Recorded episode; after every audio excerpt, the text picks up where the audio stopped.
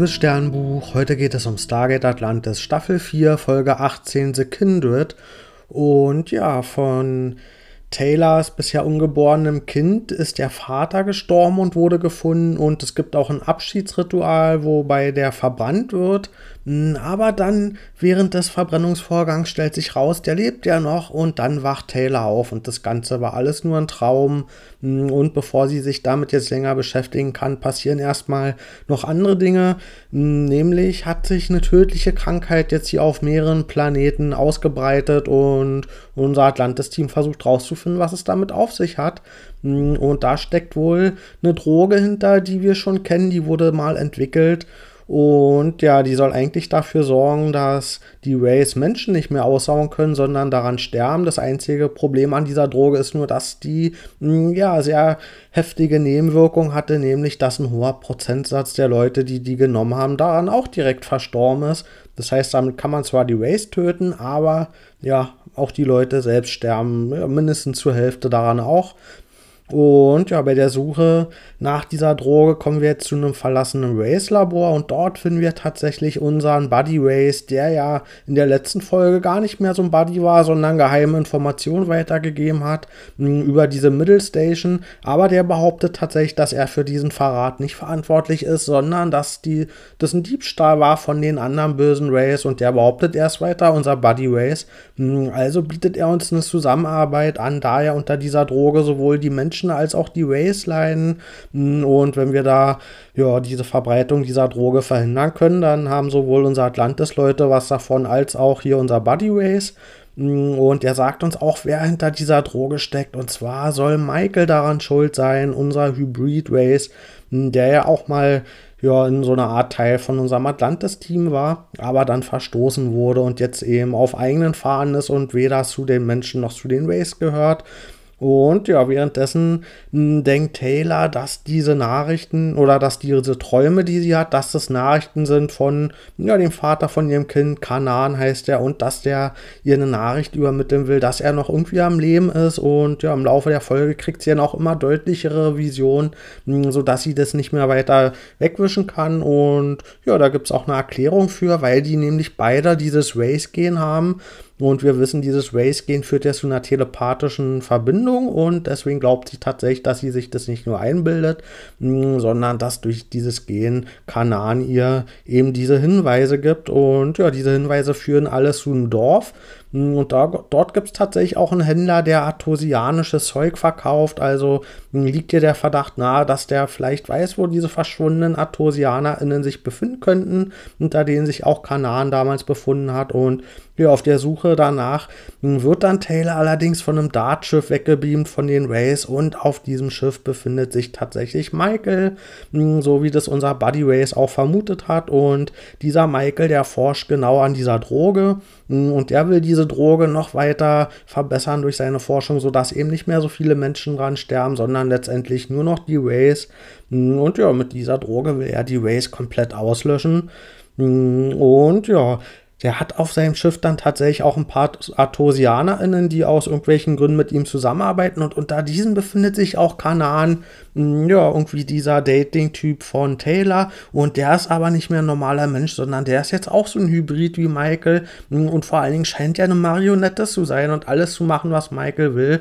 Und Michael scheint auch noch Pläne für Taylors Kind zu haben. Also auch dieses Kind scheint irgendwie Teil der Forschung zu sein, aber hm, ja, so richtig wird es hier noch nicht aufgedeckt, was da genau der Plan hinter ist. Und durch diese Infos von unserem Buddy Race hat jetzt aber unser Atlantis-Team ja die Infos, dass Michael dahinter steckt und deswegen fliegen wir da mit der Daedalus hin und versuchen einen Rettungsversuch mm, und ja, Michael schafft es allerdings mit Taylor als Geisel in letzter Sekunde noch mit einem ja, Race-Schiff wegzufliegen, sodass Taylor erstmal nicht gerettet werden kann, aber wir finden jemand anders hier in diesem Labor mm, und zwar Carson Beckett. Also der scheint ja auch Teil bei diesen Forschungen gewesen zu sein.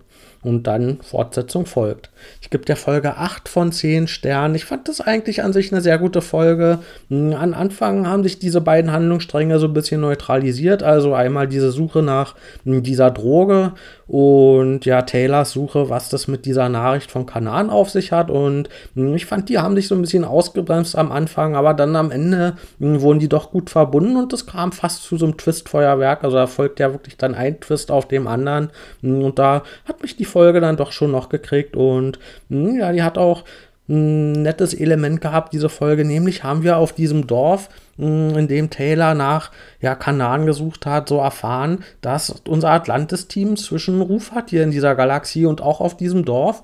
Und zwar ist das ein Ruf, dass die, ja, die Atlantis-Leute im Grunde gute und hilfsbereite Leute sind, vor denen man eigentlich keine Angst haben muss, weswegen es relativ schwierig ist, für die Informationen zu kriegen, weil halt niemand wirklich Angst hat, dass denen was angetan wird durch die. Und das fand ich hier wirklich ein nettes Detail, dass einfach durch so einen kleinen Nebensatz uns nochmal gezeigt wurde, dass das Handeln von unserem Atlantis-Team Auswirkungen hat auf die Galaxie, auf die Umwelt, dass die Leute darauf reagieren und dass wir inzwischen Ruf haben bei den anderen Leuten. Und was ich daran besonders schön finde, ist, dass das ein positiver Ruf ist, auch wenn der uns hier bei unseren Drohungen nicht viel bringt, aber ich finde es sehr cool, dass hier unser Atlantis-Team in der Galaxie den Ruf hat, dass das eben nette, hilfsbereite Leute sind, vor denen man in, in erster Linie erstmal Hilfe zu erwarten hat und nicht, dass die direkt alle umbringen. Und ja, das zeigt eben auch handwerklich, wie man mit so einem so einem kleinen Satz in so einer Folge, der wirklich nicht viel Zeit wegnimmt, eben so viel aussagen kann und vor allen Dingen ja dafür sorgt, dass das Universum zusammenhängt wirkt, dass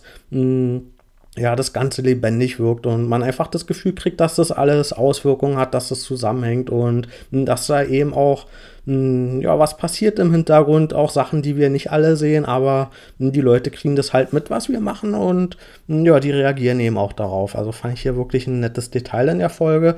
Was mir auch gefallen hat an der Folge, dass Taylor diesmal endlich wieder mit bei war und nicht nur in deinem Schreibtisch saß, sondern auch mit auf die Mission gehen durfte und ja, das hat mir wirklich gut gefallen und das zeigt halt, dass es auch ja wirklich geht, dass man nur, weil man schwanger ist, nicht einfach aus jede zweite Folge hier rausgeschrieben werden muss, sondern dass man natürlich trotzdem einfach Sachen damit erzählen muss.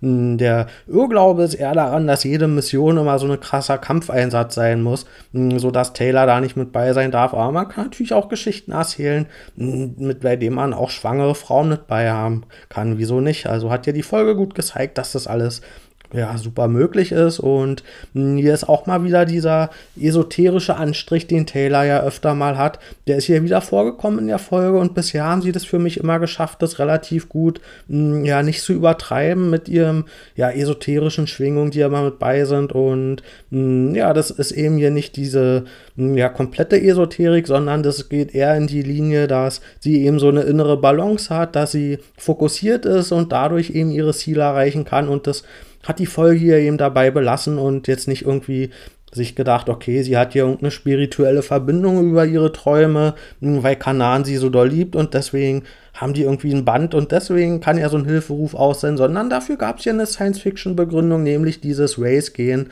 wodurch sie eben Telepathie haben und das fand ich hier einfach nett, dass das hier nicht so ein Widerspruch war. Diese wissenschaftliche Abteilung auf Atlantis auf der einen Seite und die ArtosianerInnen mit ihrer ja, spirituellen Richtung auf der anderen Seite, sondern dass sie hier das geschafft haben, das zu verbinden, so dass Taylor eben nicht hier so komplett abgedriftet wird, sondern dass es dafür alles eine Begründung gibt und das eben nicht übertrieben wurde, sondern ja, es eben genau, haben sie hier auch wieder geschafft, diese Balance beizubehalten, sodass dieser Aspekt ja glaubwürdig bleibt und nicht zu nervig wird.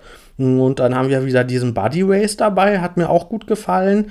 Hm, vor allen Dingen gefällt mir der immer besser, weil der hat uns jetzt hier ja, Geschichten erzählt, wo wir nicht genau wissen, ob die wahr sind oder nicht, aber die sind halt alle glaubwürdig und ja, dadurch machen wir diese Verhandlungen zwischen diesem Buddy Race und Shepard besonders viel Spaß, weil hm, wir eben auch selbst diese Unsicherheit haben, was ist überhaupt richtig von dem, was der sagt, hat der uns nun verpfiffen oder nicht. Hm, und ja, dadurch bleiben die Verhandlungen halt spannend, weil wir nie genau wissen, stimmt es nun? Und vor allen Dingen sind wir jetzt auf der richtigen Seite, wenn wir uns auf den einlassen oder nicht. Und hier ja, finde ich wirklich gut, dass sie den ja so lange hier mit bei haben in der Serie und so gut ausarbeiten, so dass man eben genau diese spannenden Geschichten mit ihm erzählen kann und eben verschiedene mh, ja, Perspektiven von ihm glaubwürdig sind und man es nicht so direkt durchdringen kann, was wirklich direkt dahinter steckt. Und wir haben auch Michael wieder dabei, das hat mir auch gefallen, ist ja auch einer meiner Lieblingsfiguren von der Serie. Von dem sein Plan hm, von dessen Plan kriegen wir bisher allerdings nur so ja, ganz lose Andeutungen, was er hier mit seiner Forschung bezweckt. Hm, also das muss ich noch entwickeln in den nächsten Folgen, bis ich da wirklich sagen kann, ob mir das nun gefällt, was sie mit ihm anstellen oder nicht. Und ja, aber generell hat mir das ja auch gefallen, dass sie hm, diese Kombination haben von diesen beiden Figuren einfach. Ja, wieso soll man nicht mal zwei von diesen Figuren, den Buddy Race und Michael, in eine Folge packen? Hm, das ist für mich ein Zeichen, dass sie hier genug Ideen haben, um uns hier die volle Dröhnung zu geben in so einer Folge und das nicht irgendwie hm, auf verschiedene Folgen aufteilen müssen und irgendwie ihre Erzählung langstrecken müssen, sondern hey, wir können auch mal zwei ja, aufgebaute Figuren hier auspacken und damit was erzählen ja, fand ich ja gut, dass sie mh, hm, ja nicht so sparsam mit ihren Figuren und Ideen umgehen, sondern offenbar das Selbstvertrauen haben, ey, wir können ja ruhig einiges abfeuern, hm, wir müssen damit nicht zu sehr haushalten, sondern wir haben noch genug Ideen in der Hinterhand.